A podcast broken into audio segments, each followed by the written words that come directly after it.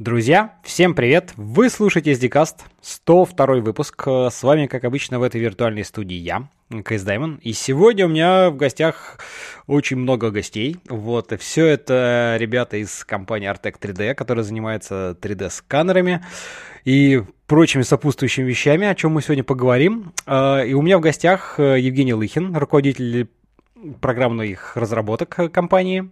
Жень, привет! Привет. Вот. Всем привет. А, да, Андрей Кел э, и Павел Карпачев, э, тимлит команды разработки и, естественно, программист. Тоже команды разработки по сканера нового и Хлео, о чем мы тоже обязательно поговорим. Ребята, привет. Привет, привет. Привет.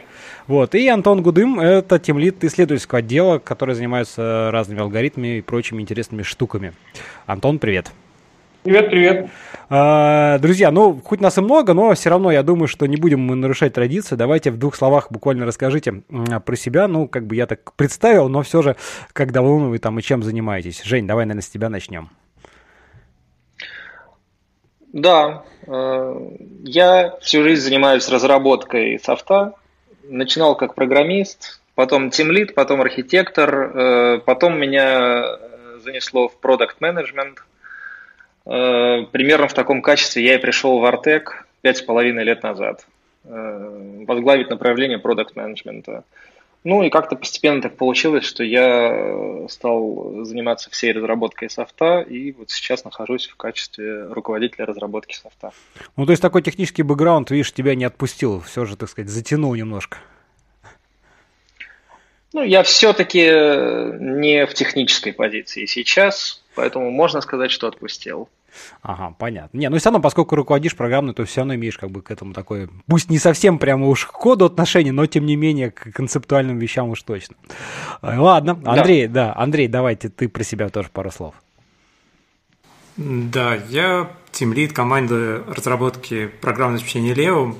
По сути, наша команда занимается а, сборкой всего, что мы получаем от команды research а, от алгоритмистов, а, от э, наработок по железу а, различных э, изменений в форматах FPGA и форматах данных. А, и наша команда собирает финальный продукт. То есть мы ответственны за то, чтобы эм, был, чтобы на Leo был правильный, правильное сохранение данных для того, чтобы э, там был удобный интерфейс. Опять же, мы взаимодействуем с дизайнером нашей, команд, нашей компании. А, и моя задача в том, чтобы смотреть, чтобы этот финальный продукт появился и управлять командой, которая все это делает. Слушай, ну а продукт это все же просто, условно говоря, прошивка, да, для, для сканера, я правильно понимаю, или что-то чуть что-то больше? Да, то есть, то есть это э, кусок, это прослойка софта, а там довольно много разных компонентов, которые занимаются различными задачами. Ну хорошо, ладно, об этом мы поподробнее попозже поговорим. Да. Паш, давай ты про себя тоже добавь пару слов. Я, собственно говоря, участвую во всем том, зачем следит Андрей. Ну, понятно. В общем-то, да. Хорошо. Антон. А, да, а, я в Артеке без малого 9 лет. Я пришел практически сразу после института. А, занимаюсь разного рода а, исследовательскими а, задачами, стараюсь э, руководить командой от случая к случаю исследовательской.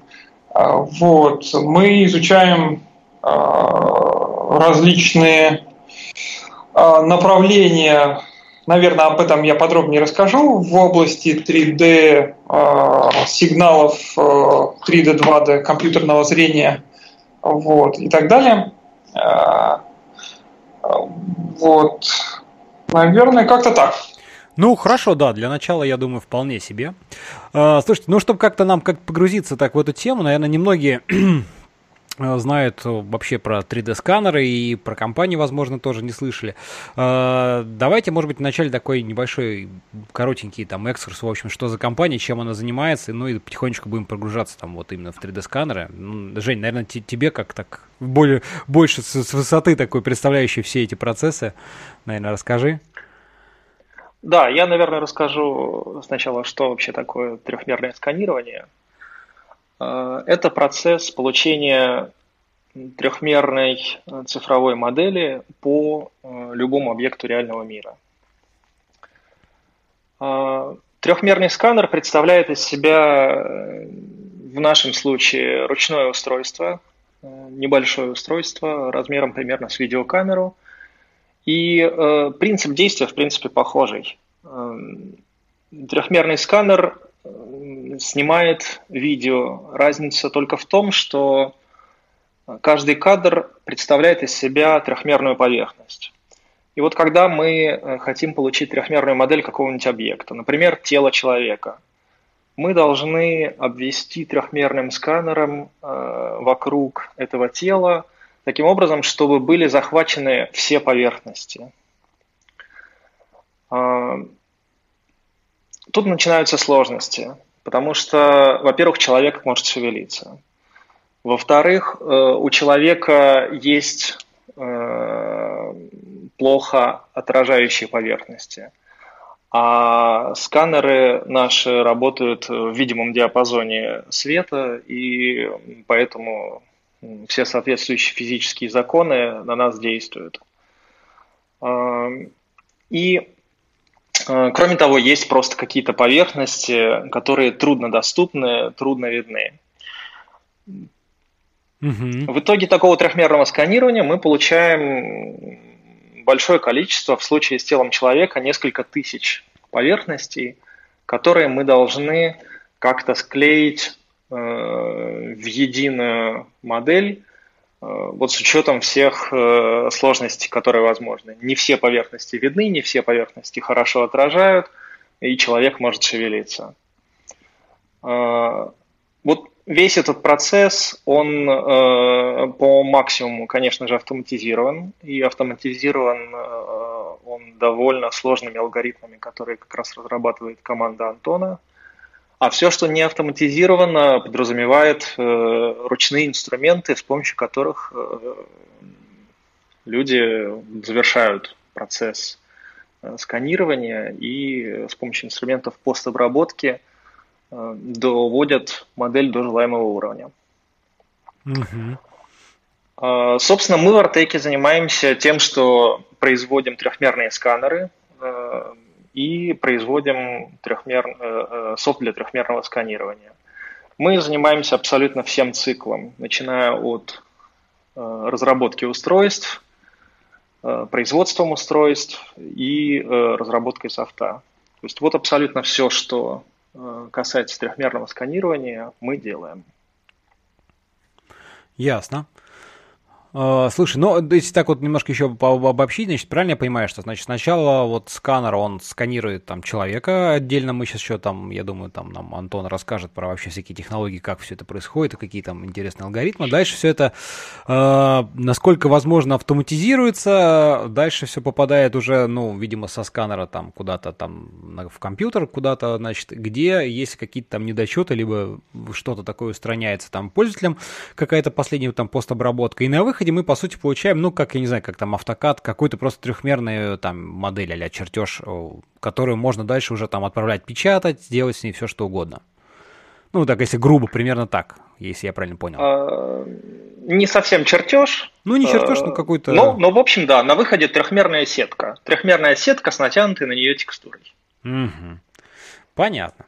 Uh, ну, давайте немножко, наверное, будем как-то углубляться вот во все это, да, начнем, наверное, все же с, с со самого сканера и вот с технологией, в общем, этого сканирования, да, ты так немножко сказал, что это, по сути, некая там съемка и дальше анализ поверхностей, вот, но как, как, как бы, может быть, поподробнее, что здесь, какие здесь сложности, тонкости, вот ты уже сказал, что там может цвет дергаться, да, и а, какие тут, в общем, как все это таки суметь обработать, чтобы еще и получить хороший результат. Наверное, Антон, да, тут э, больше ты, в общем, наверное, в теме, тебе и слово.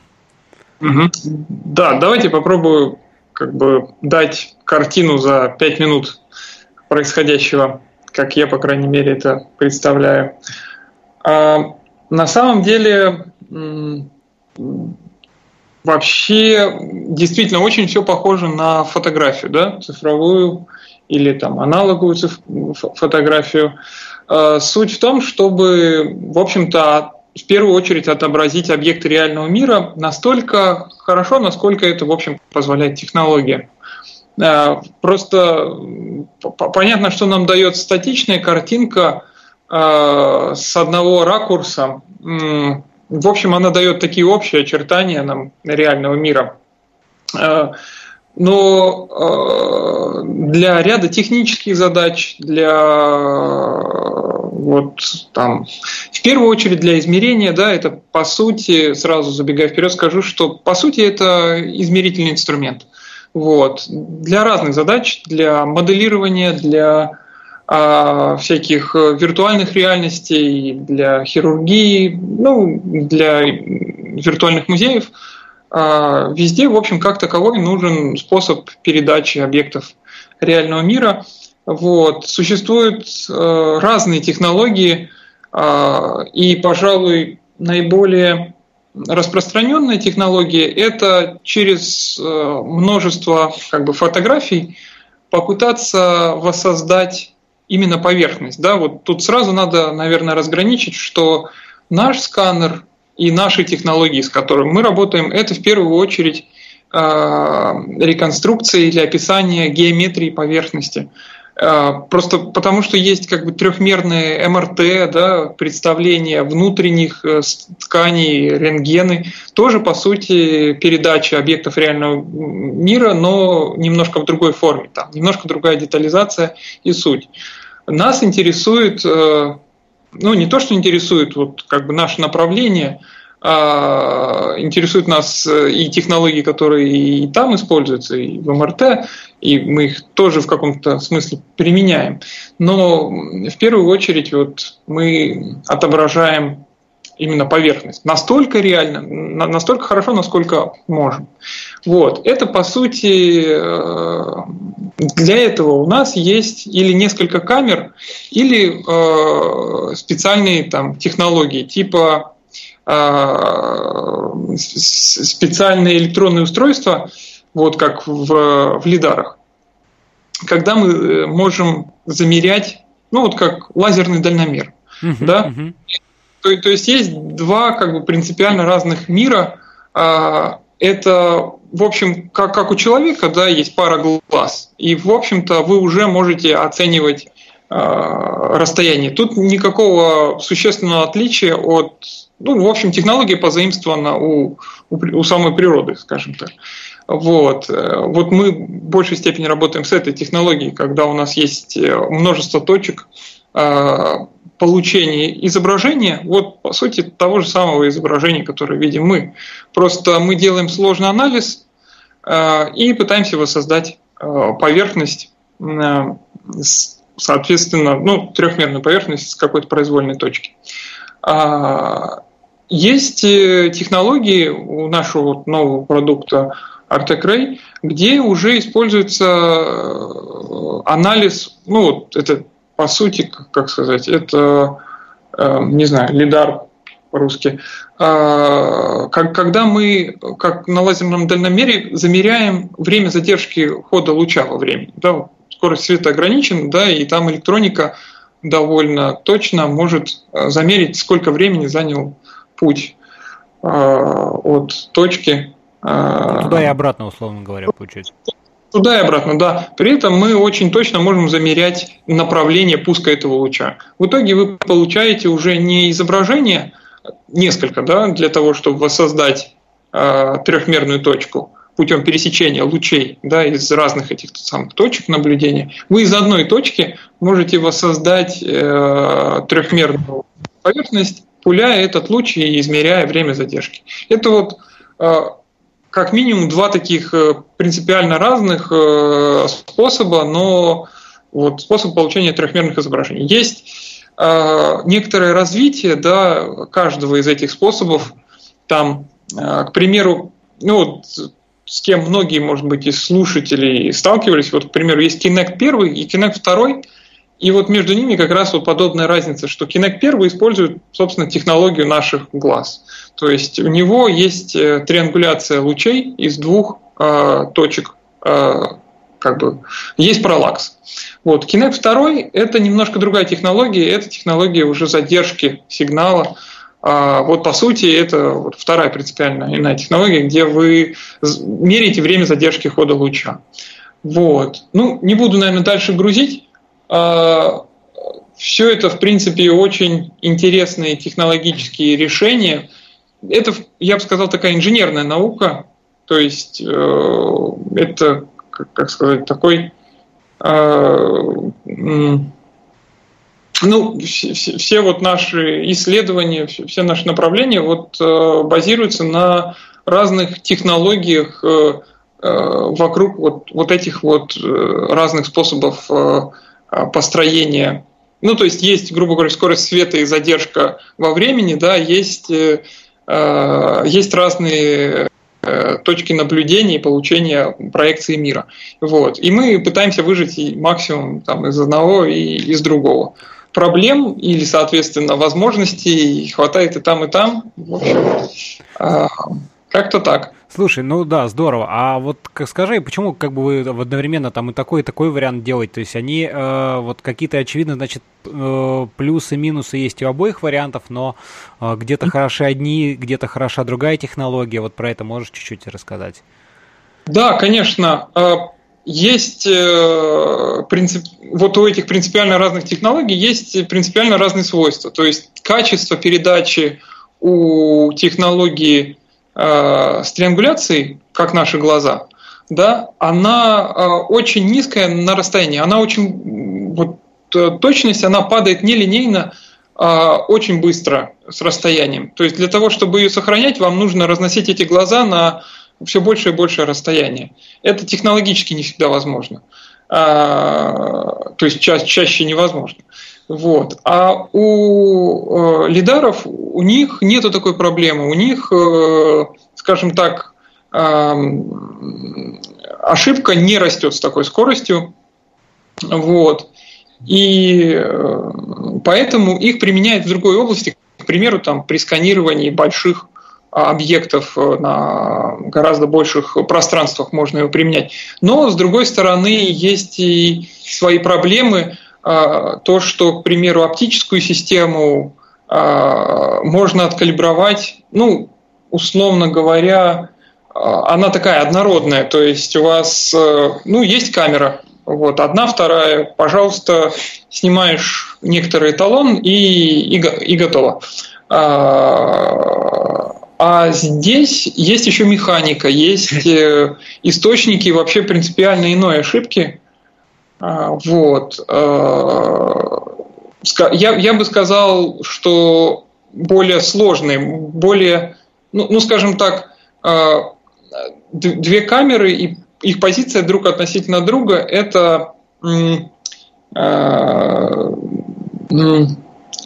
как бы да, я просто не, не, хочу сейчас э, лезть как-то слишком в дебри, но э, суть в том, что очень э, э,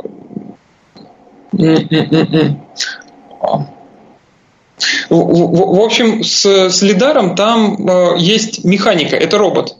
Вот, то есть вы, когда, грубо говоря, сканируете сферу вокруг объекта, вы э, полагаетесь на то, насколько этот робот э, аккуратно, хорошо откалиброван. Вот. Э, с глазами проще, потому что в каком-то смысле вы можете э, все время эту систему, условно говоря, подкалибровывать. Вот.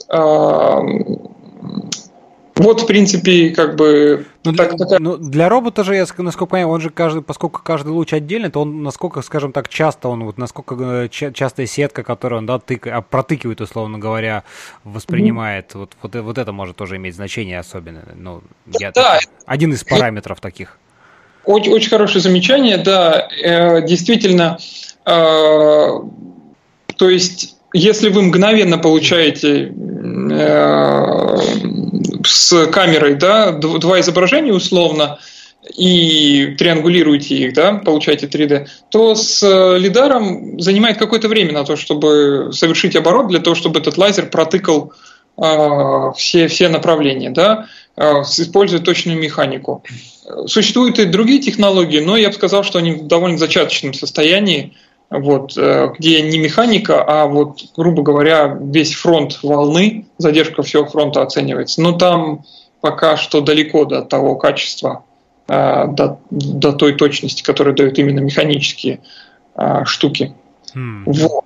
А, то есть я бы сказал, резюмирую, что если у вас что-то вот близкое, и вы хотите точно представить эти очертания, то это, то это триангуляция, это вот Kinect 1, да, условно говоря.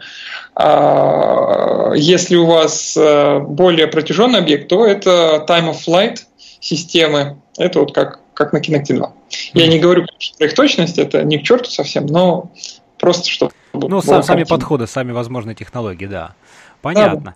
Слушай, ну хорошо, вот э, как бы общие принципы понятно, как мы поняли, какие бывают. А давай как бы если двигаться дальше, соответственно, тут сразу, ну, понятно, что вопросов много и много куда можно уйти, но тем не менее, если просто все же попытаться как-то осветить весь этот процесс, вот смотри, даже, даже если возьмем там триангуляция, которая, когда ты снимаешь два изображения, вот то тут сразу, ну так, на вскидку, вот у меня там, как, как можно сказать, там, дилетанта со стороны, да, сразу э, возникает много как бы вопросов. Что тут надо, во-первых, сопоставить два изображения, да, соответственно, построить, вот найти там точки, общие точки пересечения, ну, как бы понять, что за что связано, и дальше уже как-то это анализировать, чтобы выстроить вот эту трехмерную поверхность а уже, ну, как бы, так сказать, в мозгу, там, не знаю, ну, в софте я имею в виду модель, трехмерная модель. Угу. А, вот, вот так это как-то, да, устроено, естественно. Расскажи, как, как здесь, в общем, какие здесь, ну, в общем, каких-то, может быть, там, я уж не говорю, что вдаваться в глубокие подробности, наверное, это будет довольно сложно сделать, тем более в таком аудио режиме, но, тем не менее, просто вот, как бы, какого рода здесь есть проблемы, как бы, какие есть там алгоритмы, подходы, подходы уже с точки зрения, может быть, больше вот именно там алгоритмической, там, программной такой части к построению вот этой модели, то есть, а, ну, кстати говоря, еще вопрос-то, сканер, он только снимает, а вся обработка происходит где-то на компе, или в самом сканере уже содержится вот софт для того, чтобы это все связать и уже э, строить эту модель? Да, э, наверное, по порядку э, да, расскажу. Э, хороший вопрос, спасибо. Э, первое, вот, собственно, какие данные, да, я, вот мы проговорили про концептуально, что мы как бы обрабатываем, да, картины реального мира. В результате у нас получается, ну, как говорил Женя, облака точек, которые мы можем триангулировать, если нужно, можем не триангулировать. А, это набор трехмерных а, координат, там, условно говоря, три флота а, вот, на каждое измерение. Там в каждом, в каждый момент времени, к примеру, наш там, типичный сканер – Ева там порядка 40 тысяч точек выдает, лидар в высоком разрешении. Понятно, что там все это легко меняется, настраивается, но типично это уже сотни тысяч точек. Угу. Вот. Там, могут миллионы и больше. Вот. Это вот такие вот э, довольно объемные э, данные. Причем надо понимать, что при всем при том, при этом объеме они сильно не полные, да, это только поверхность и только с одной точки. Вот. Понятно, что хоть вы видите там с двух глаз сцену, а, триангулируете, вы пересекая, скажем так, лучи с двух позиций, и как бы больше, чем вы видите с, од... с каждой из них, вы, вы не увидите. Да? То есть э, то, то, что вы видите одним глазом, вот, вы больше не, не реконструируете, так сказать, только меньше, потому что будут еще и геометрические тени угу. между двумя глазами из-за параллакса.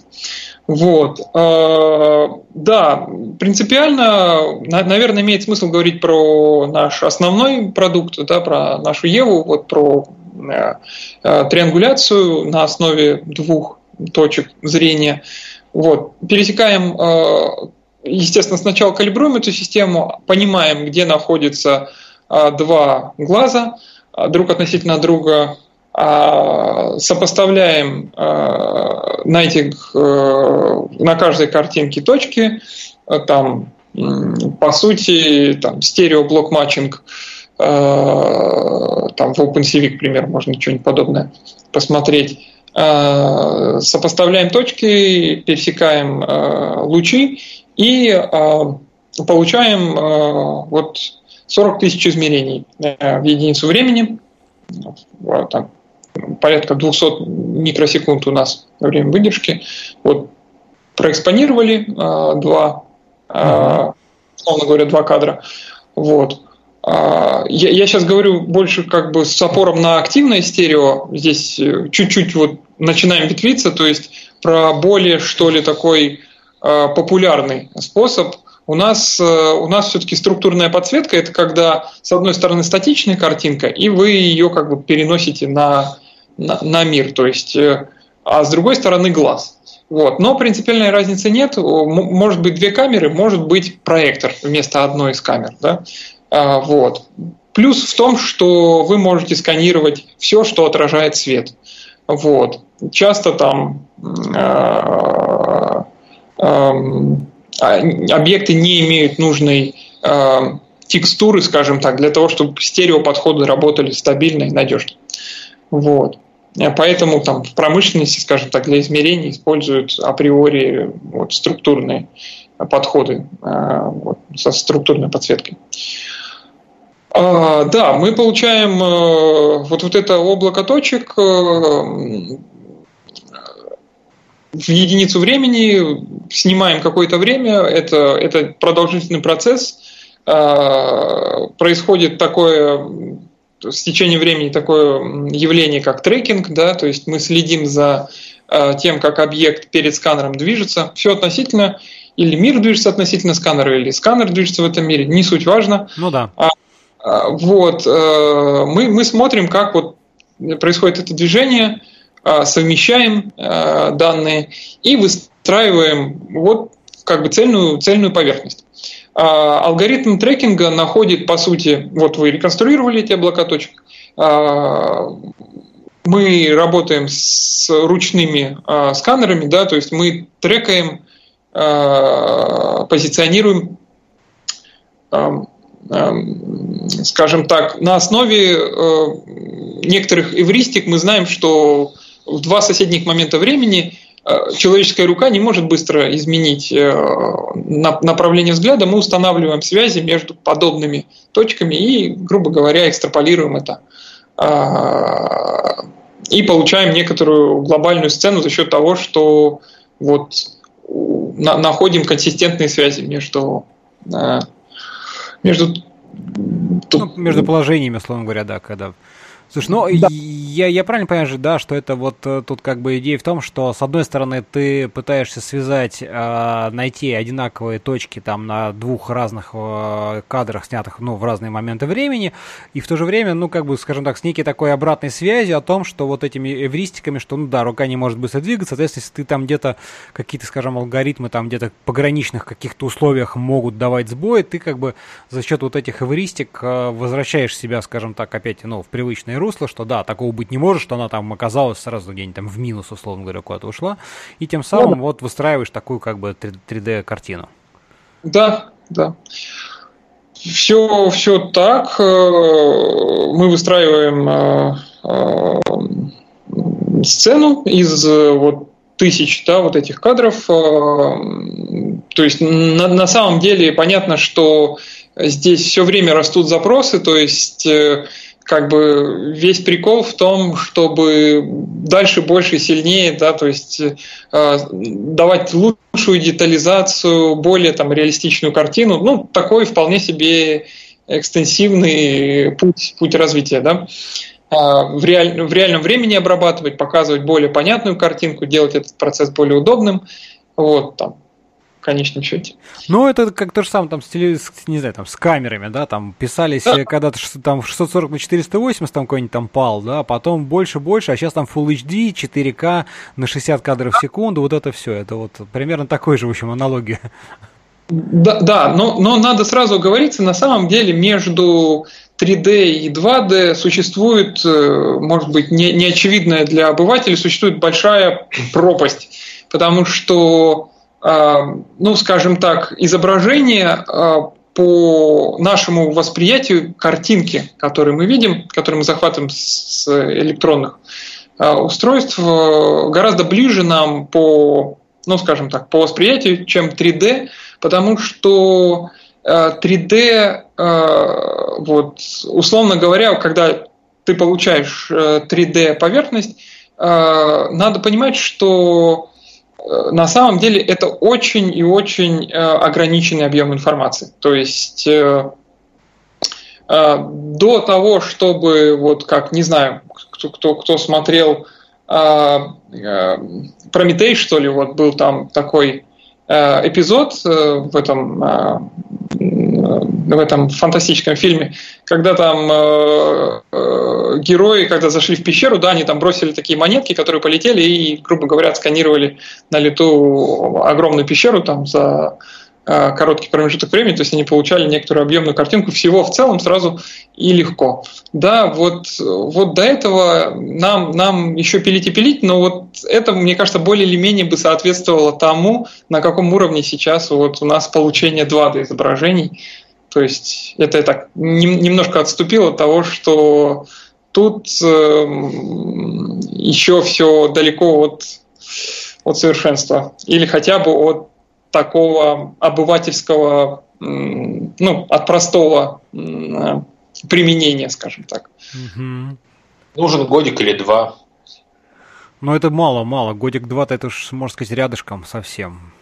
Да, я, я бы сказал, годик или два, может быть, это казалось лет 10 назад, да, но как-то медленнее движется.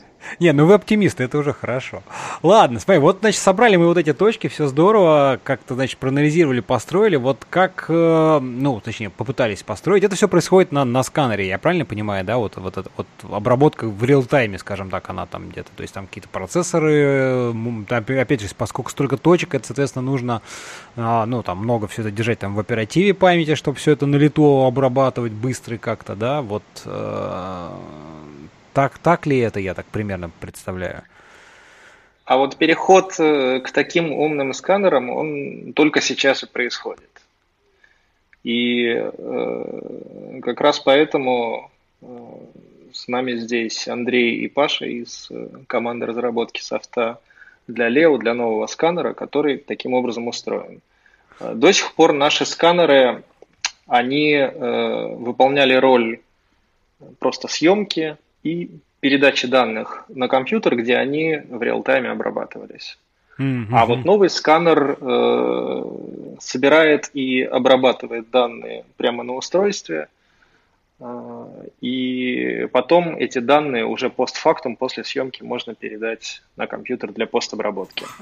Ну и он помимо этого еще делает очень много всего, то есть помимо съемки, помимо, помимо обработки данных, он обладает там массой разной разного функционала, вплоть до стриминга на устройство, управления удаленного. То есть он уже гораздо, гораздо сложнее, чем все предыдущие сканеры, которые у нас были. Ну, слушай, коль мы уже так э, к этому делу перешли, давай тогда, Андрей, наверное, расскажи вот про как, хотя бы каких-то, может быть, так в общих э, чертах э, грубо, какие-то грубые такие блоки, вот у, устройства, из чего состоит этот сканер, да, то есть, ну, какие-то там такие компоненты на высоком, высоком уровне, которые можно как-то так обобщить, выделить, и дальше попробуем понять, как там все это взаимодействует, да, я думаю, это довольно-таки интересно будет. Можно начать с того, что hardware нового сканера, он гораздо сложнее, чем все предыдущие сканеры. То есть э, размер компонентов электронных меньше, а мощность устройства сильно выше. У него есть встроенная батарейка, которой не было в предыдущих сканерах. То есть, соответственно, все контроллеры, которые все, э, за всем этим следят. У него есть встроенный Wi-Fi, Bluetooth, а, ну, жесткий диск. То есть не жесткий диск, там стоит э, флеш SSD, но неважно. А, то есть у него есть своя операционка внутри. А, то есть он это сканер, который шагнул вперед по сложности довольно сильно. Ну, это, то по есть, сути, такой полноценный компьютер, даже, даже довольно-таки навороченный. Да, это по сути и есть компьютер.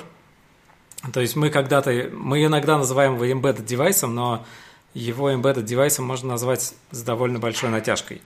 То есть он достаточно мощный, у него довольно сильное тепло, тепловыделение. В, связи с этим а, он, ну, опять же, можно вернуться к точности в связи с тепловыделением. А, у него есть специальная система охлаждения. А, то есть это полноценный компьютер с довольно мощной ГПУ, с, встроенный в ПГА, с, со своим, ну, со своим четырь, с четырьмя ядрами процессора. То есть с точки зрения хардвера это довольно многокомпонентная, сложная система, которых у нас не было. Ну, Что касается софта, софт тоже разделен на довольно много компонентов. Можно рассказывать об операционной системе, которая сама по себе а, состоит из компонентов. Можно рассказать о нашем софте, который тоже состоит из а, многих компонентов. И под компонентами я имею в виду не только а, куски софта в плане классов или там, блоков данных, я имею в виду, что наш софт состоит из множества ну, бинарных функ... компонентов. Функционально разных там... модулей таких. Угу. То есть, да, они, то есть это модули, которые, часть которых организованы демонами, которые крутятся отдельно, а, часть которых организована отдельными библиотеками, которые мы где-то переиспользуем. То есть зависит от того, что мы хотим обсудить. Если мы хотим обсудить Не, ну, сейчас, сейчас, да, то... сейчас, мы, сейчас мы к этому подойдем, но про операционку мне тоже интересно, потому что тут, э, ну, вот просто как бы у нас тоже, мы там занимаемся, я там системами видеонаблюдения занимаюсь, у нас тоже там своя сборка операционки там на базе Linux, да, и тут мне, ну, ну немножко в каком-то смысле близко это в том плане, что, во-первых, э, ну, как бы, да, что за операционка, там какие, чего, как есть, и тут будет много вопросов, например, как сделать там отказоустойчивость всего этого, вот, вот тут как бы одно дело, когда там сервер где-то стоит, которому можно, есть админ, который может прийти там, да, перезапустить, там, не знаю, ребутнуть в конце концов, еще что-нибудь. Другое дело, когда все это крутится вот на железке, которая, э, ну, который пользуются в конечном итоге, скажем так, не самые суперквалифицированные инженеры, которые эту железку разрабатывали, да. И тут, мне кажется, это тоже накладывает некие свои такие, ну, повышенные, может быть, требования там к отказу устойчивости, к надежности всего этого дела. Да-да-да. Вот. Ну, мы можем начать с отказа устойчивости как раз. И, Давай. А, можем... А, у нас а, система, на самом деле, это не одна операционная система, а целых три. А, у нас есть два дублирующих раздела, соответственно, в случае, если происходит, какой-то отказ, то а, система может переключиться на соседнюю и работать с ней полноценно – но э, дублирующая операционная система у нас не для этого. Она у нас для того, чтобы производить э, апгрейды системы на лету. То есть мы, отгрузи, мы отгрузили сканер, и мы э, не то, что не знаем, что с ним происходит, но мы не имеем к нему физического доступа. Поэтому ему нужно как-то обновлять свой, э, свой софт э, удаленно. И для этого у нас есть специальный модуль, который этим занимается. И модуль, по сути, раскатывает э, апдейт на соседний раздел и потом на него переключается. Это сделано отчасти для того, чтобы не произошло такого, что мы начнем обновлять собственную систему, что-то пойдет не так, и устройство превращается в кирпич, и мы запрашиваем его отправить нам из какого-нибудь Сингапура.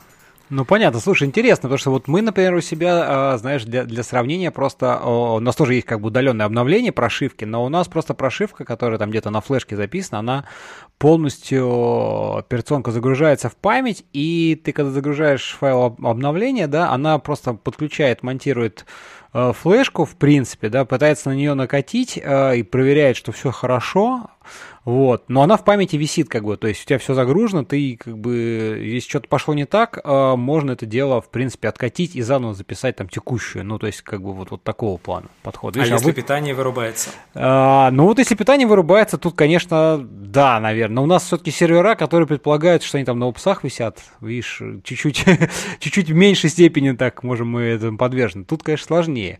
То есть, два, два, одна персонка всегда как бы стоит нетронута, если что, всегда, а бутлоудер умеет умеет, условно говоря, понимать или там, ну, при э, неудачном, э, неудачной загрузке одного раздела, да, он может без проблем сам переключиться на второй, попытаться загрузиться с него. Ну, то есть, да, у него есть некий, э, некое условие, при котором он переключается. Плюс есть э, в софте возможность переключиться э, с помощью пользователя. То есть, если пользователь считает, что вот он поставил апдейт, и он хуже, чем предыдущий, он имеет возможность откатиться назад. Mm-hmm. То есть вы как бы не в случае успешного апдейта не пытаетесь второй тоже накатить, чтобы они были все-таки синхронизированы. Это как бы не обязательно условие. Ну, условием, условием работоспособности предыдущего раздела является то, что он сумел а, проапдейтить следующий. Соответственно, если вдруг он захочет откатиться, а потом снова проапдейтиться, ему никто не мешает. Ага. То есть у него есть возможность не только работать с текущей версией, ну потому что, а, я не знаю, мы изменили а, какую-нибудь часть UI, и она не нравится. Ну, как это часто бывает там с пользователями, например, а, Google ящиков. То есть я поставил, даже я не ставил себе обновление, оно удаленно поставилось, и мне не нравится новый дизайн. А, по сути, со сканером может быть то же самое. Людей, ретроградов очень много. Я в том числе. вот. Поэтому э, кому-то может не понравиться новое обновление, или он э, просто увидел там какую-то часть, которую он пока не хочет использовать, или он ее боится, или еще что-то. И он может э, откатиться назад и работать на своей старой системе без особых проблем. Mm-hmm. Хорошо, ты еще скажешь, что у тебя есть третья там операционка, да, вот две это значит как бы основные такие, которые там на двух разделах живут, а что же тогда еще третий делает? Третий это еще один еще один пункт отказоустойчивости. Это если у нас по какой-то причине убьются оба раздела, а, то мы загрузимся с третьего и прошьем какую-то совсем древнюю, неизменяемый образ, чтобы пользователь мог с него загрузиться и поставить апдейт. Ну, это то же самое, как, вот, знаешь, сейчас модно на, на дисках, там, то же самое, какой-нибудь macOS, по-моему, это держит такой раздел в начале диска, который позволяет тебе, там, даже если у тебя там все что-то накрылось, твоя основная операционка, да, чтобы оттуда восстановиться, восстановить раздел. То есть это тоже такой некий, скажем так, совсем-совсем резерв на самый крайний случай, который на заводе был прошит какой-то вот на текущий момент стабильной версии, и на нее, в общем-то, всегда есть возможность там откатиться даже в случае там совсем каких-то страшных э, провалов. Да-да-да. Ну, по сути, нам это нужно только для того, чтобы уменьшить вероятность того, что нам э, придется за свой счет отправлять сканеры назад. Но мы очень надеемся, что такого никогда не случится, но на всякий случай такое все равно делаем. Мы перестраховщики. Не, ну, согласен, все, все логично. Хорошо, слушай, ну, а расскажи все-таки чуть больше вот про операционку, что это? на Это что-то э, real-time, либо же просто там, как бы, ну, Linux, я так подозреваю, и понятно, что навряд ли винда. Это не real-time, но это Arch Linux. Ага.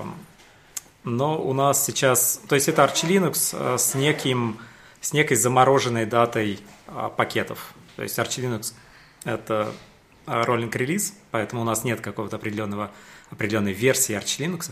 А, вот. Но мы делаем в какие-то моменты срезы а, всех пакетов, угу. а, используем их для сборки, используем их для создания операционной системы. А, и, ну, собственно, вот так.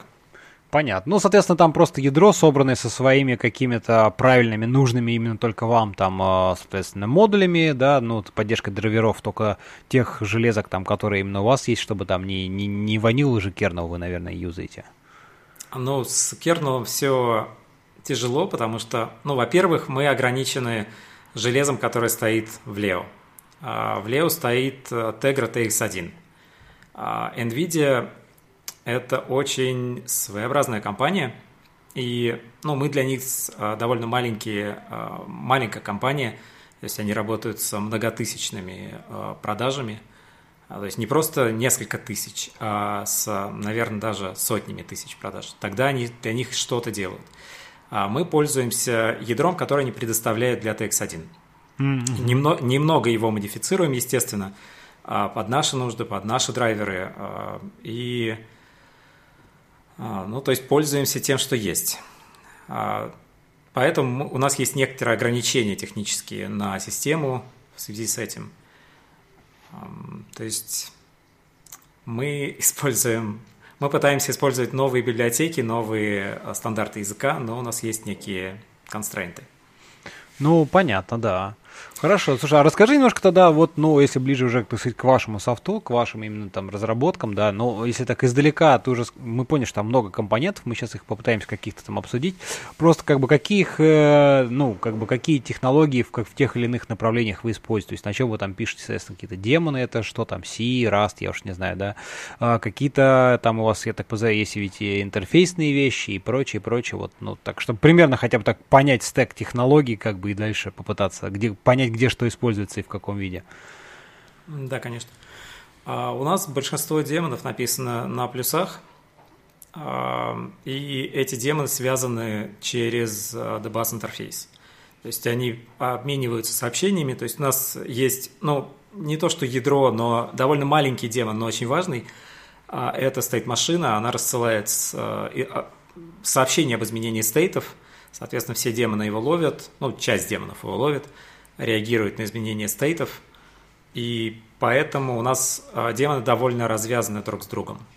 То есть они знают о том, в каком состоянии сейчас находится сканер, что им надо делать в этом состоянии, и, соответственно, делают какую-то свою часть работы. Угу. Ну, в принципе, а... хороший вариант. То есть вы такой дебас взяли за основу вот такой вот шины как бы данных, по сути. Ну, в каком-то смысле, для да. общения. Угу. Вот. А, большинство демонов написано на плюсах, а, есть э, часть модулей на питоне, есть часть модулей на расте, а, но основной сейчас костяк это все еще плюсы. Угу. Это Паша как... может поделиться э, с тем, что он хочет, э, наверное, весь Лео, ну или пол Лео переписать на раст, но мы к этому, наверное, придем. Хорошо, это мы, да, обсудим, как бы, чем так э, Раст Паше понравился. Хорошо, это сервис, ну, давай тогда уж Кульсяну начали говорить там про бэкэнд, как бы, вот примерно расскажи просто, что, какого рода там есть вот сервисы, что они там отвечают, какие, ты опять там упоминал, что у вас там с точки зрения железа, что же там есть и там всякие FPGA, еще что-то, соответственно, наверняка они тоже обслуживаются там разными а, какими-то там демонами, которые отвечают за разную ту или иную там функциональность какую-то. Ну, я могу перечислить, у нас их достаточно много, а, я могу перечислить основные. Основное, это, соответственно, стоит машина, а, user интерфейс, то есть у нас есть отдельный демон, написан на Qt, который представляет собой только интерфейс, то есть он не связан ни, ни с чем, то есть он не читает данные, не обрабатывает их, он просто user интерфейс, который реагирует на изменения стоит машины, посылает ивенты о том, что нажата какая-то кнопка в интерфейсе. А интерфейс выводится через маленький экранчик, который расположен на, а, на самом сканере. Этот экранчик с тачскрином, соответственно, это интерактивный интерфейс.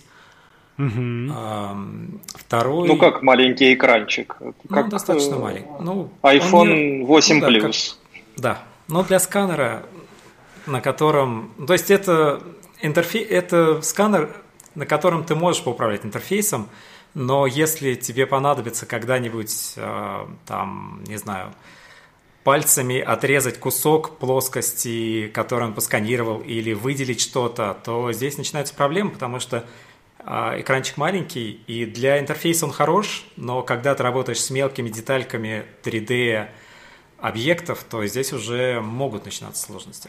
Не, но все равно, слушай, как бы тут, я, например, что ты сказал, там маленький экранчик, я себе представил, что он как бы еще меньше, а это вполне себе. Он, он же все, все же ведь основная задача это именно как бы, ну, административное управление устройством, да, а там и параметрами, режимами, еще что-то, но никак не там заниматься там 3D, так сказать, э, правками 3D моделей, мне кажется. Все. Но тем не, тем не менее, да, он справляется со своими задачами абсолютно, и на нем можно посмотреть посмотреть 3D-модель, на нем можно повращать 3D-модель, на нем можно посмотреть, какие куски досканены, какие плохо досканены, которые, где есть дырки, а, что-то там зумить, анзумить, посмотреть, какие проекты, посмотреть их тамнейлы, выбрать что-то, удалить что-то, постримить. Mm-hmm. То есть это довольно навороченный юзер-интерфейс. А, мы делаем его все лучше и лучше, скоро превратимся в фронтендеров. Вот. Но это достаточно важная часть, но она не основная.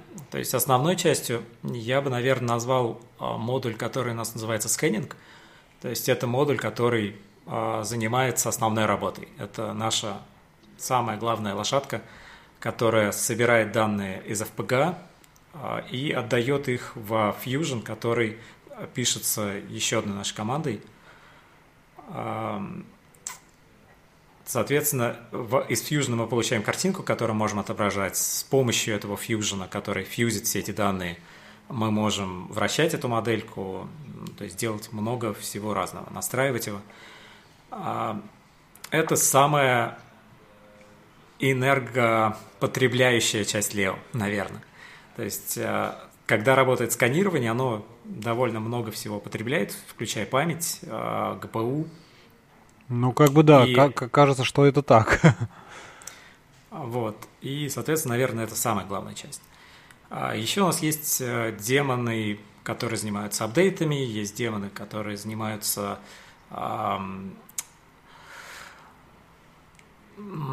как сказать,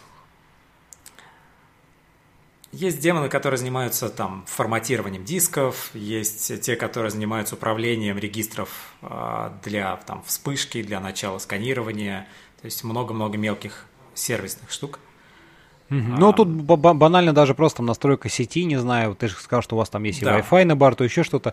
И все это все равно надо, с одной стороны, из юзер-интерфейса уметь э, как бы этим как-то настраивать, управлять. Соответственно, должна быть какой-то, в любом случае, прослойка между, там, условно говоря, э, пользователем. Ну, между да. железом. Между да. железом, по сути, и интерфейсом, да, у нас есть прослойки для большинства таких функций. То есть это, да, для э, network management, для собирания статистики, для там, статусов, то есть мы собираем какие-то статусы об устройстве, включая там, температуры. Угу. А, и да, то есть у нас есть много-много мелких-мелких демонов. Но основные три это, наверное, эти. Да, есть еще э, некий стример, который может, э, к которому можно подключиться снаружи, посмотреть, как сканирует устройство с телефона, например, или там с планшета или с компьютера. Там, благодаря Паше, вот и недавним его изменениям, теперь можно из него управлять сканером, то есть можно запускать, например, а, сканирование, можно останавливать сканирование. Там. Потом мы приделаем, скорее всего, управление проектами в каком-то виде. А устройство, да, есть демон, который управляет, который из ним, а, ну, по сути, демон API, то есть это некая прослойка между внешним юзером, с помощью которой можно будет управлять сканером удаленно, собирать с него данные, запускать в каких-то определенных режимах, менять какие-то настройки и так далее. Mm-hmm. Ну, это как сейчас, знаешь, как сейчас модно всякие фотоаппараты, которые там с телефона ты можешь к нему там по Wi-Fi подключиться, да, и, соответственно, тоже там фоточки делать, что-то сливать, получать здесь примерно такая же аналогия, наверное. Ну, отчасти, да. Есть еще одна функция, которую мы сейчас разрабатываем, которой пока нет у пользователей, но она, а, скорее всего, скоро появится. Это возможность отстегнуть, ну, я не знаю, видели вы или нет а, Лео хотя бы на картинках, у него есть ручка с батарейкой, и э, мы имеем физическую возможность ее отстегнуть и работать без нее. То есть мы можем подключить туда синхросигнал, подключиться через API, управлять, а, ну, допустим, можем повесить эту голову на робота, а, управлять роботом, чтобы он сканировал что-то, управлять сканером, чтобы там мы могли контролировать FPS, чтобы мы могли собирать с него данные. Угу. То есть, по сути, Я поясню, как... с чем это связано. Э, есть довольно большой запрос э, от пользователей, э, например, заводов, автопроизводителей или вот производителей каких-то других подобных больших штук, встроить трехмерное сканирование в их конвейер для контроля качества. То есть движется нечто, ну, например, дверь автомобиля, э, она сканируется в реальном режиме времени, и в реальном режиме времени сравнивается с некой идеальной трехмерной моделью, и там же автоматически принимается решение, проходит эта деталь контроль качества или нет. Mm-hmm. Да, ну хороший, кстати, такой пример, кейс, прям такой жизненный, можно сказать. Так, хорошо. Э, в общем, демоны, я понял, много демонов разных. Э, тут тоже, ну, конечно... еще, если, если завершать о системе, э, sorry, Давай. то и об отказоустойчивости, а, то можно еще упомянуть защиту информации. Соответственно, сканер защищен там несколькими слоями защиты. То есть он, то есть все данные на, на флеше шифрованы, а, то есть, чтобы ну не то что предотвратить, но по крайней мере уменьшить вероятность реверс-инженеринга сканера. То есть у нас довольно защищенная система. Слушай, вот это да, тоже такой интересный вопрос. Э, для того, когда у тебя там, ты где-то, ну, скажем так, подконтрольный тебе софт, ну, понятно, да, даже если он там пусть скомпилированный, ты, или даже, даже если какой-то там, не знаю, это интерпретируемые языки, то, в принципе, ты, поскольку они тебе подконтрольны, ты, в общем, как-то более-менее спокоен. То тут, конечно, вопрос в том, что действительно мало того, что даже, даже если оно скомпилировано, но можно всегда до этого там достучаться, попытаться там как-то отреверс инженерить.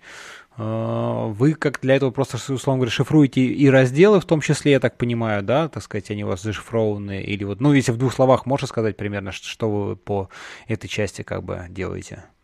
А, у нас шифровано а, у нас шифрован сам флеш, соответственно, вся наша операционная система, весь наш софт находится на шифрованном разделе. Плюс у нас есть э, защита, которая защищает загрузку от э, от несанкционированного кода, ну то есть чтобы мы не могли... Э, ну, подписанный что, бутлодер, что называется. Да, то есть да? у нас подписанный бутлодер, да. Угу. А, и, ну то есть здесь э, не хочется вдаваться в подробности, но э, мы еще, скорее всего, будем идти дальше в этом направлении – закрывать еще какие-то дыры, которые есть. Но а, я хотел сказать еще одну вещь, что даже если бы мы представили, что мы не защищаем никакую, никакой софт, то еще раз, железо настолько сложное, что повторить его – это тоже отдельный квест. То есть мы защищены от реверс-инженеринга сложностью системы, сложностью харда довольно сильно. А, что тоже стоит учитывать. Ну да, согласен, это большое дело. Когда там много человека часов уже вложено всего это, то так за пять минут это не, не, не от реверс инженеришь. А, много человека лет. Ну даже да, человека, человека лет, если, если там не, не больше. Слушай, ну хорошо, а, раз, а вот тут же опять вот там про API, если мы говорим, много, конечно, интересных вопросов, да, вот ты говоришь, там можно стримить откуда-то. А, а, ну, API там разные, наверное, тоже, что вы используете, можно, конечно, обсудить, но больше интересно а, послушать, знаете, вот как в целом у вас устроена вот разработка, потому что компонентов много, да, мы уже услышали, что там много разных команд и много частей, и вот как, э, как все это собирать в едино, да, то есть вот тут э, такой непростой вопрос. Одно дело, когда у тебя маленькая команда там или один какой-то как продукт, то тут как бы все вот они, все, все вы здесь, там, условно говоря, рядом, раз, собрали, договорились, как бы спланировали, выпустили. Тут же есть там, ну, железо, ладно, допустим, оставим в стороне, что в какой-то момент оно там поступает, на которое там новая версия железа, да, там, а, которую можно использовать. Но даже с точки зрения софта, вот интересно, как бы, как а, вот эти все кирпичики вы собираете, как у вас устроен весь этот процесс, вот а, жизненный цикл, да, выпуска. Ну, тут, наверное, даже не знаю, кому больше, там, Андрей или там, может быть, Женя, да. Кто, ну, я могу рассказать. Давай. На самом деле, желе, железа мы тоже касаемся, и мы зависим от того, как, как будет выпускаться железо, как будет выпускаться версия FPGA, например, которая тоже, ну, для нас, по сути, это железо. Угу. А, потому что, ну, FPGA поменялась, поменялось, поменялся формат данных, нам надо под него подстроиться, нам надо внести изменения тоже. Мы, у нас на самом деле довольно маленькие команды. А, все команды достаточно компактные, и а, они занимаются своим делом, и все узнают о том, что появились какие-то изменения – Изменения э, не всегда появляются и тут же вливаются, естественно, в продукт. Проходит какое-то э, какое время до того, как они будут э, имплементированы в продукт. Софт, соответственно, разрабатывается, хранится в гите. Каждый, у каждого есть свой проект. Каждый управляет сам своими ветками, своим мастером, своими релизами – и в какой-то момент э, приходит заявка что-нибудь типа вот мы сделали крутую фигню, давайте мы ее там вставим. И мы начинаем думать, что вот э, если мы эту штуку вставим, то что она потянет за собой? Там, мы набираем э, энное количество компонентов, которые, э, которые заэффектит э, изменение вот этого большого компонента или вот этой фичи, которая появилась. Мы, соответственно, собираем все это воедино, собираем какую-то тестовую ветку. У нас есть QA, который это долго и упорно QA, находит баги, обязательно находит. Мы все это правим, и ну, в какой-то момент выкатываем версию, которая устраивает QA. И, ну, соответственно, эта версия считается нашим релизом. Ну, понятно. Слушай, я услышал, да, что вы как бы живете, каждый там, э, команда живет там в своем репозитории, то есть не монорепа, как э, какие-то модно сейчас там, вот, ну, для каждого свои, так сказать, подходы.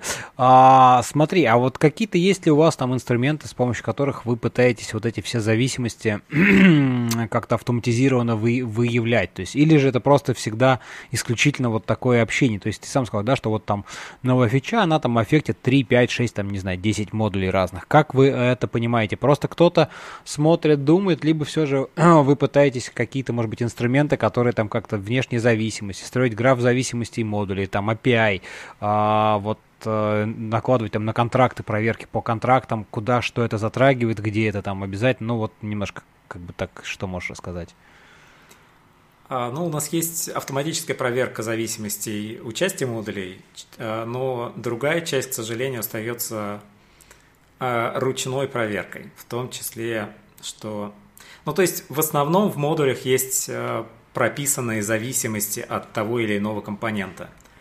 И э, даже при всем желании мы не сможем поднять компонент, если он зависит от, от чего-то, чего нет, или от чего-то более нового, или, от, или э, ему нужно поднять компонент, который зависит от старого, и э, мы его еще не подняли. То есть mm. в основном у нас есть какие-то проверки, но часть э, модулей, к сожалению, исключительно ручные мануальные. Но опять же, они зависят, например, от QA.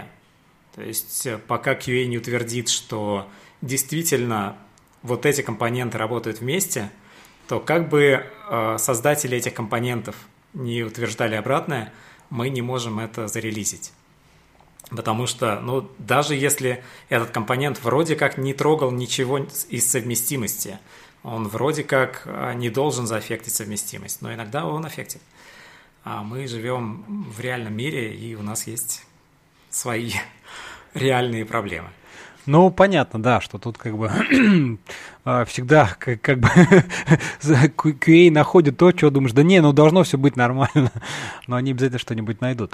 Слушай, ну тут, кстати, еще вот интересный вопрос, а, соответственно, как, какой-то вот CI pipeline, ну потому что компонентов много, да, а, автоматизирована ли у вас вот, знаешь, вся сборка всего вот этого ну, скажем так, прошивки, там, не знаю, по сути, там, образа, да, образа, там, не знаю, операционки, которые можно там накатывать, то есть, потому что, ну, все там разрабатывают независимо, понятно, что у всех там какие-то там unit-тесты, интеграционные тесты, да, дальше вы все равно как-то это а, собираете в нечто в единое такое, в единую сборку, там, прошивку, ну, как ее не назови, собственно говоря, да, которую потом а, QA, соответственно, там, накатывает, проверяет или, или как-то так, вот что вы для этого там используете или как у вас это построено?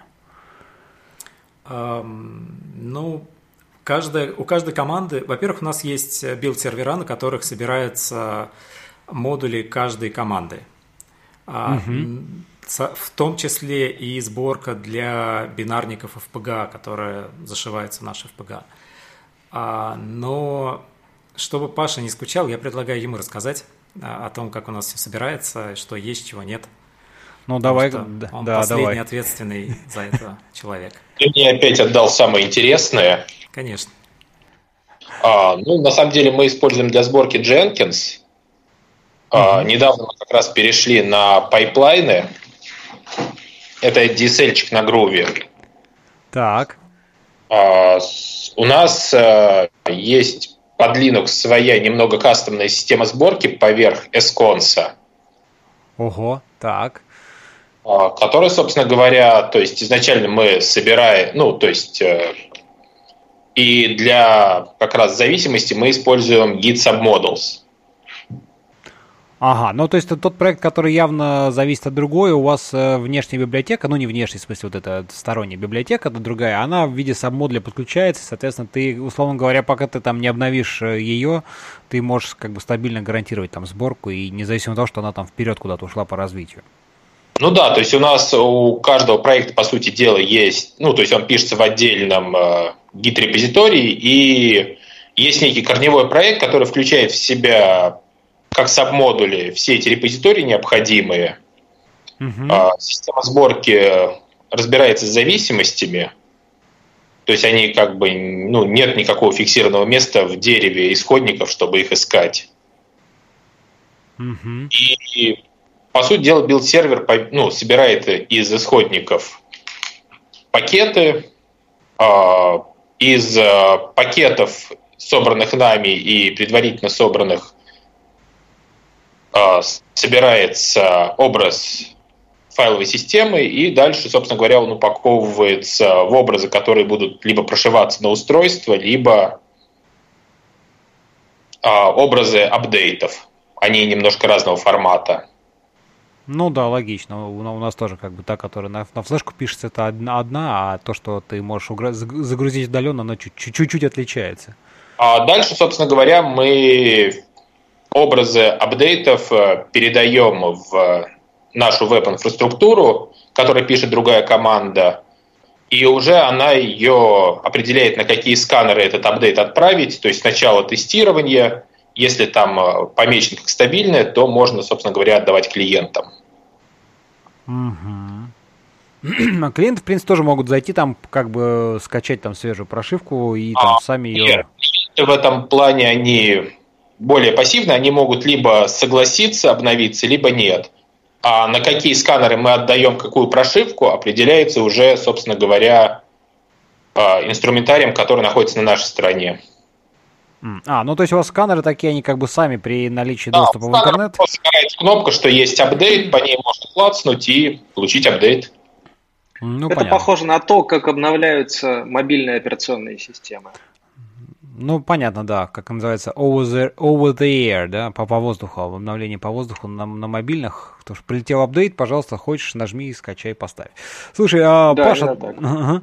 а расскажи вот, да, про Rust. Мы же тут вначале так немножко посмеялись, так сказать, да, что, значит, у вас все же основное на, на, на плюсах, но ты, я так понимаю, как а, человек, который там все-таки пытается продвинуть там Rust или что-то Проповедник. Так. Проповедник, вот, даже проповедник Rust. Чувствую неким сектантом.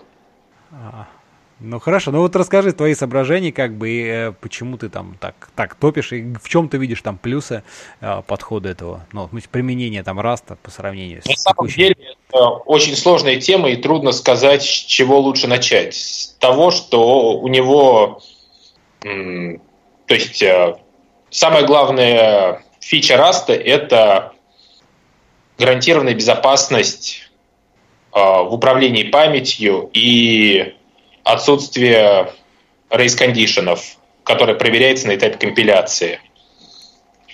То есть за счет системы типов э, построен, построен такой ряд ограничений, который позволяет э, во время компиляции проверять на ошибки использования памяти и доступа к той же самой памяти из разных потоков несинхронизированного. У него отличный синтаксис, современный и модный.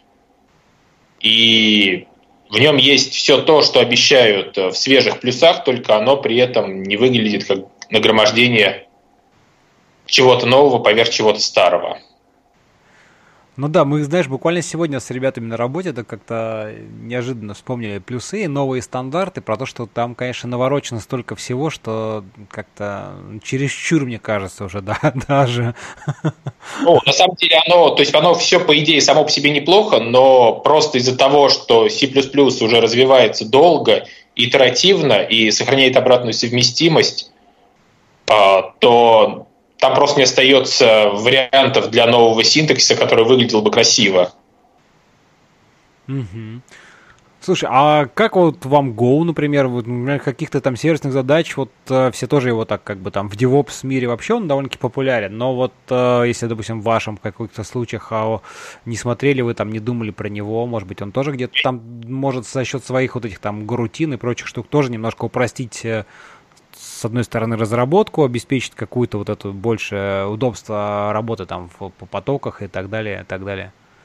А, на самом деле, мне кажется, Go и Rust они не являются совсем уж конкурентами. Мне кажется, Go скорее конкурент Python, именно вот для своих задач. Угу. И, по правде сказать, я его не слишком сильно смотрел, то есть я о нем почитал и понял, что он мне не очень нравится. Понятно. Ну, тут как бы, да, на любителя, на любителя. Ну, смотри, у вас же команда как бы разные сервисы, разные демоны, я так понимаю, пишут там а. разные команды, и, в принципе, ну, как бы можно какой-нибудь из них там потом взять, э, попробовать написать на чем-нибудь другом, вот на том же самом Terrasте. А, но это, скорее всего, правда, повлечет усложнение всего пайплайна сборки, я так подозреваю. А... На самом... Ну, то есть, на самом деле, у нас, в принципе, все собирается достаточно просто поскольку вот, ну, то есть наш проект, в котором как раз используются Rust, Go и Python, тут, а Rust плюсы и Python, он, в принципе, а, большая часть модулей собирается только под Linux, поэтому у нас проблема не такая серьезная. Mm-hmm. То есть у нас есть более-менее устоявшееся окружение, и мы, в принципе, знаем версии всех пакетов. Поскольку нам не надо собирать это под пользовательские десктопы, то у нас нет проблемы с зависимостями. Поэтому все, в общем-то, более-менее просто. Слушай, а расскажите немножко вот про разработку. Ну, как бы у вас э, разработчики тоже, они в чем, в чем, в чем разрабатывают, ну, именно в окружении тоже как бы сидят там на, на, на Arc Linux или Arch Linux, либо же, то есть там, там докер вы используете для того, чтобы получить одинаковое окружение для разработки для сборки, для тестирования, ну, вот это все. А, идея использовать докер у нас в какой-то момент была, но сейчас мы сидим, э, в общем-то, правильно на Arch Linux.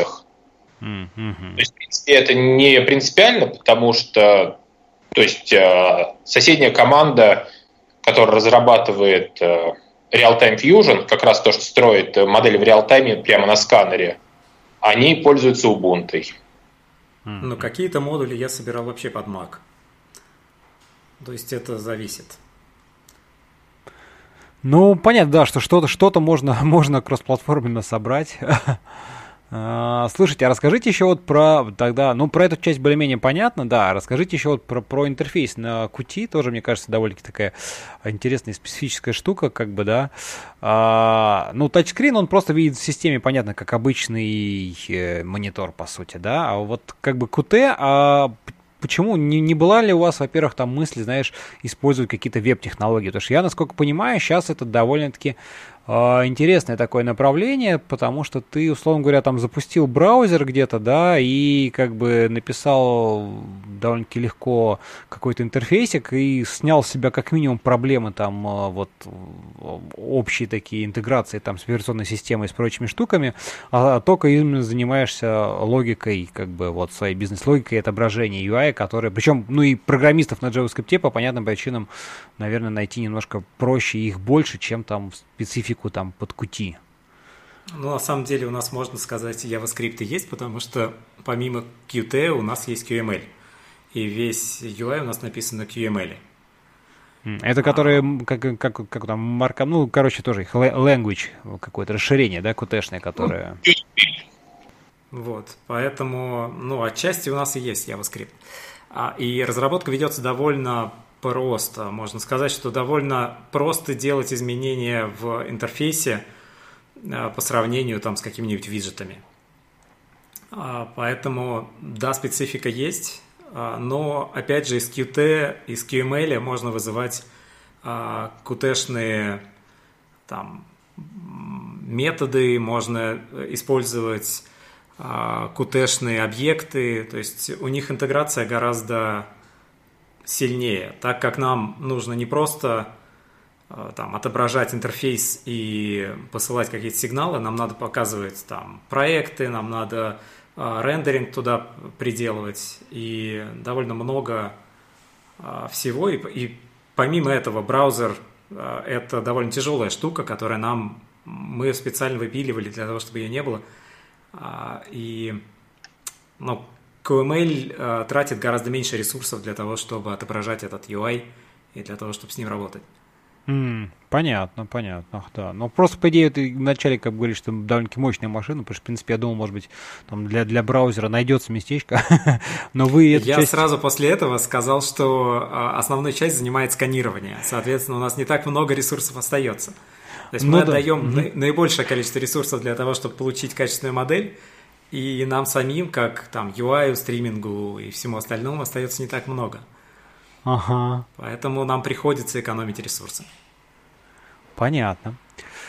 А, слушайте, а еще, ну вот как бы опять возвращаясь немножко назад там, к, к тому, что много разных у вас там сервисов, вот а, скажите, есть ли у вас какие-то м, общепринятые а, скажем так, интерфейсы, там, технологии, не знаю, способы коммуникации. То есть, ну, не знаю, там, вы все дружно используете какой-нибудь, там, не знаю, о, не дай бог, SOAP или что-нибудь такое, либо там, вот, там, какой-нибудь JSON RPC, да, ну, или какие-то форматы, то есть, как бы, вот, ну, всегда, когда много команд и много разных сервисов деминов, всегда стоит вопрос о том, как, с одной стороны, сделать эффективную коммуникацию и взаимодействие между сервисами, да, и с другой стороны, как все же это дело унифицировать, чтобы можно было в дальнейшем как-то использовать. Например, в некоторых компаниях а, есть подход, когда просто одна команда, какая-нибудь там инфраструктурная, условно говоря, пишет какие-то такие вот инфраструктурные вещи, которые там, условно говоря, где-то в гайдлайнах, ну, а-ля гайдлайнах, да, как бы проповедуется, говорит, что, ребят, ну, нужно взаимодействовать там, не знаю, с нашей какой-нибудь там э, сервис-бас шины или что-нибудь. Вот у нас есть уже готовая библиотека, ты ее подключаешь, и она за тебя решает там все вопросы унификации, стандартизации, там, вызовов и прочих вещей. Вот у вас как это построено?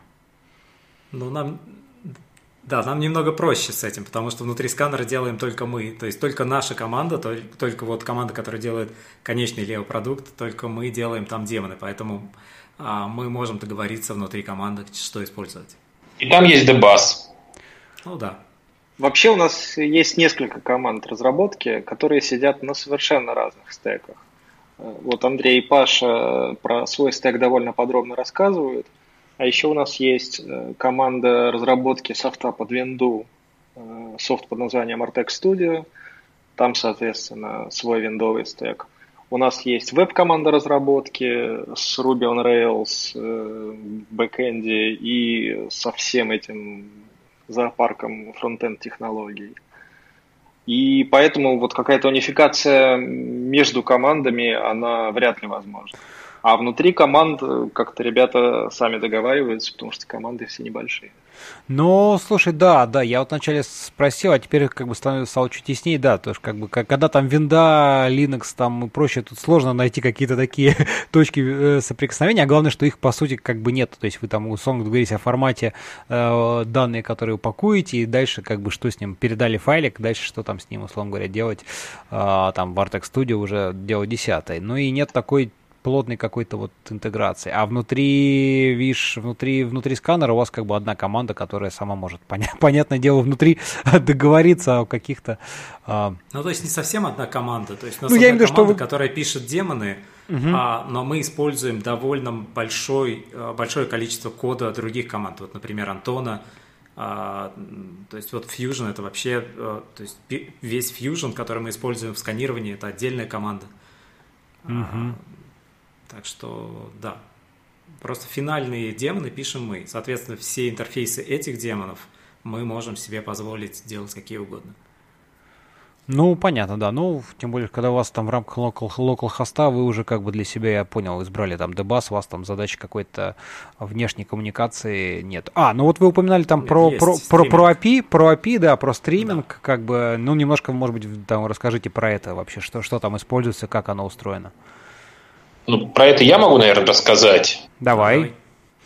А, собственно говоря, с API у нас решилось, в общем, так же, как с Debus. А, в том смысле, что у нас есть демон, который висит на Debus шине, который принимает конфиг и транслирует вызовы, сигналы Debus в... То есть, с одной стороны, у этого демона Debus, а с другой стороны WebSocket. Он принимает из веб-сокета команды в JSON и транслирует их вызовы, вызовы дебаса. И данные из дебаса, которые описаны же в этом конфиге, транслирует обратно в веб-сокет, упаковывая их в тот же самый JSON. Угу. Ну, понятно. А как насчет безопасности? То есть у вас там оно там зашифровано, как вы, ну, чтобы понять, что команда пришла там от про проверенного, разрешенного, там, до достоверного а, источника? У нас используется basic авторизация поверх э, WebSocket, который поверх TLS. Угу с одной стороны. А, кстати, а вот с HTTP тоже, э, с HTTPS, в смысле, с TLS, интересный вопрос. Ведь вы, по сути, там используете, э, ну, видимо, самоподписанные сертификаты, поскольку айпишники же у вас э, разные могут быть, да, и ты, вы как бы такой честный подписанный сертификат да. туда заюзать не можете. Да, к сожалению, это так. Угу. Uh, ну, естественно, ваш софт, просто который взаимодействует, он, так сказать, это он делал. Он знает про этот сертификат с самого начала. Угу. Да, у нас тоже вот это такой вопрос, что там иногда там, ну не после, там некоторые товарищи жалуются, что ну как же так сделать, чтобы оно там было, не, не ругалось, не кричало. Мы говорим, ну, как бы, можно, конечно, пойти куда-нибудь там, не знаю, к любому регистратору, сказать, а вы выдай нам, пожалуйста, честный сертификат для всех IP-адресов класса C, там, класса B сетки. Но я говорю, боюсь, мы просто банкротимся, а регистратор просто будет безумно счастлив. А, на самом деле у нас есть еще более ограниченное подмножество IP, которое работает похожим образом, но там доступен минимум команд как раз для того, чтобы работать в локальной сети из браузера. Это в смысле, брау... Э, ты можешь прям по HTTP зайти на, на сканер, условно на говоря, да? И там смотреть картинку, то есть если этот демон, а, ну, то есть если пользователь это активировал, uh-huh. что он хочет зайти с телефона, uh-huh то можно использовать обычный веб-браузер, в том случае, если нет специализированного приложения. А у вас тоже, соответственно, ну, на, на сканере просто точка доступа поднимается, я правильно понимаю, да, и вы к ней коннектитесь? А, то есть такой вариант, можно наоборот сканером приконнектиться к телефону. А, ну можно просто, да, к любой точке доступа подконнектиться.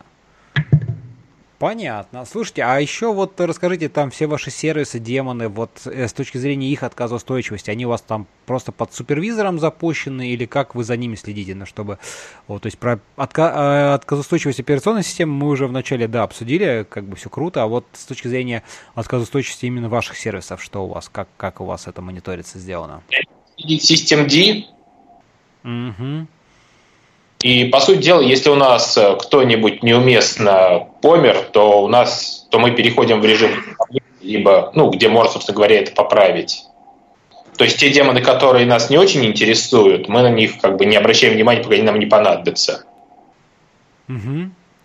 А если а... понадобился, то ты вы просто пытаетесь его там заново стартану, э, рестартануть или, или что, или как? На самом деле этим занимается systemd в фоне, то есть он пишет лог о том, что кто-то упал, и если включена выгрузка логов, то можно будет посмотреть, ну не логов, а именно статистики, то можно посмотреть, есть ли падение или нету.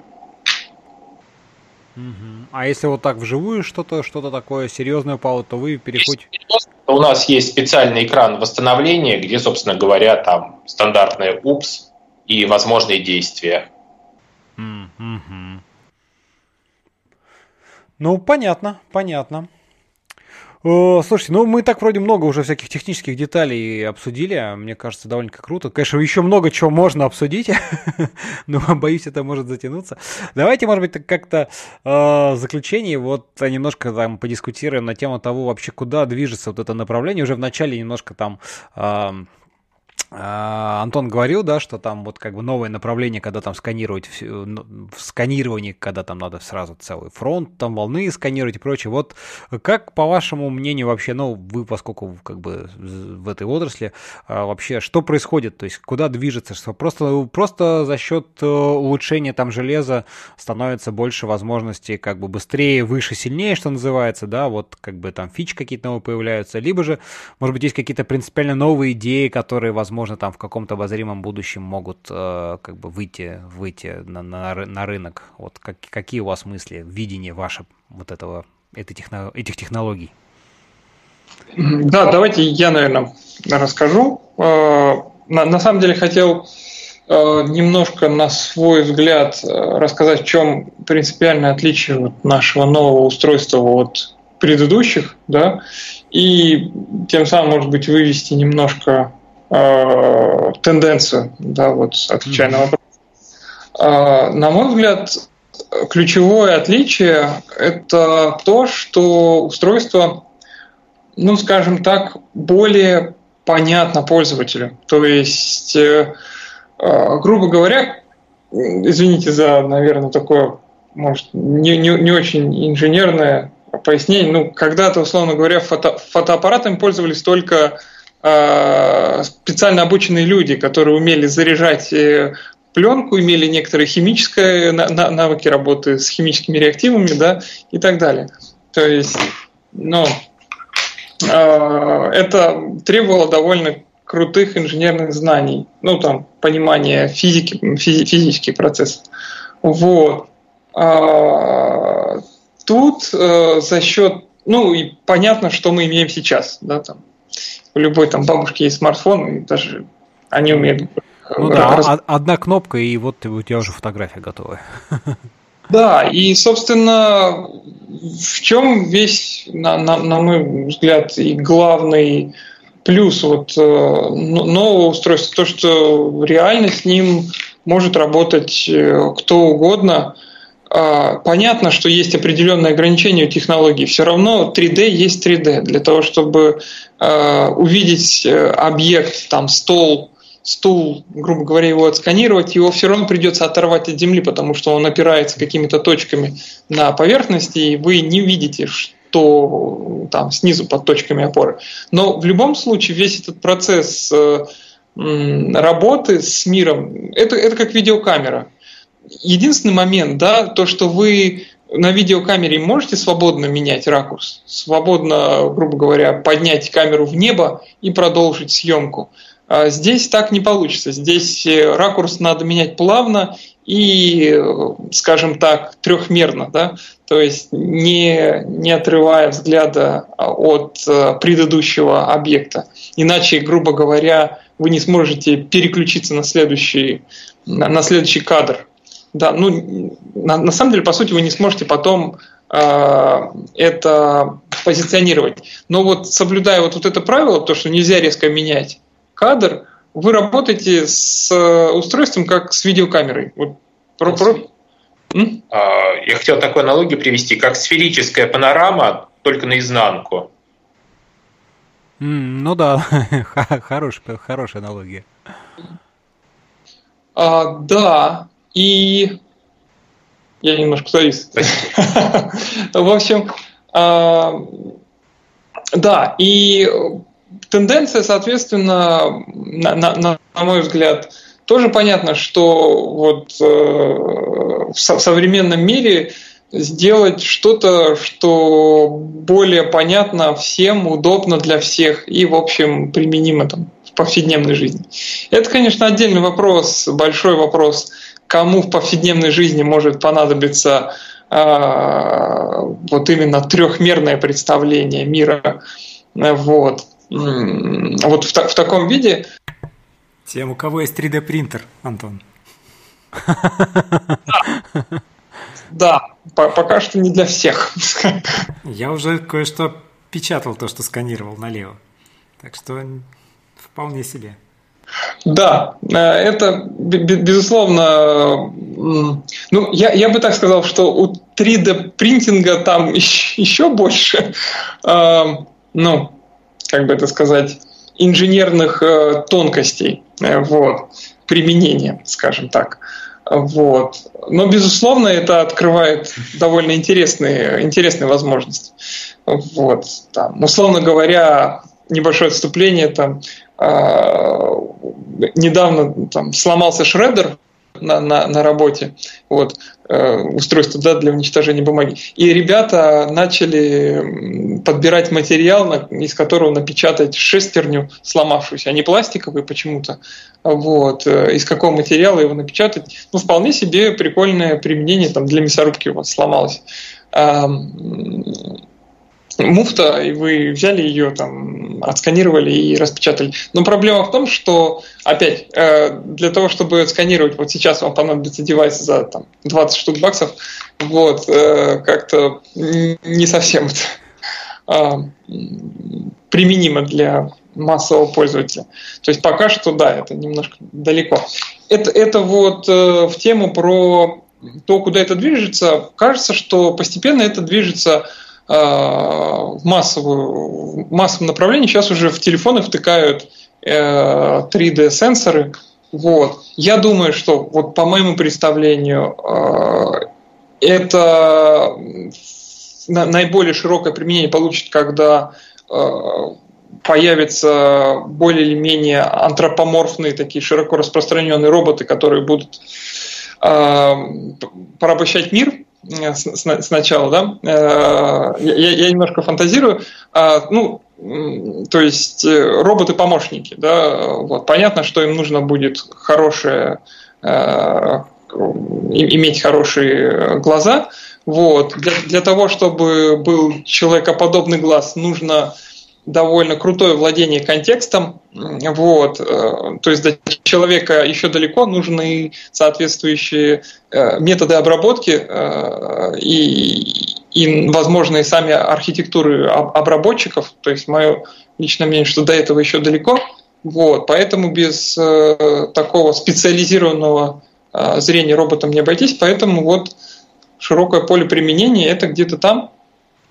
Вот, в сенсорах на производствах, на машинах, э, вот в помощь, в помощь роботам.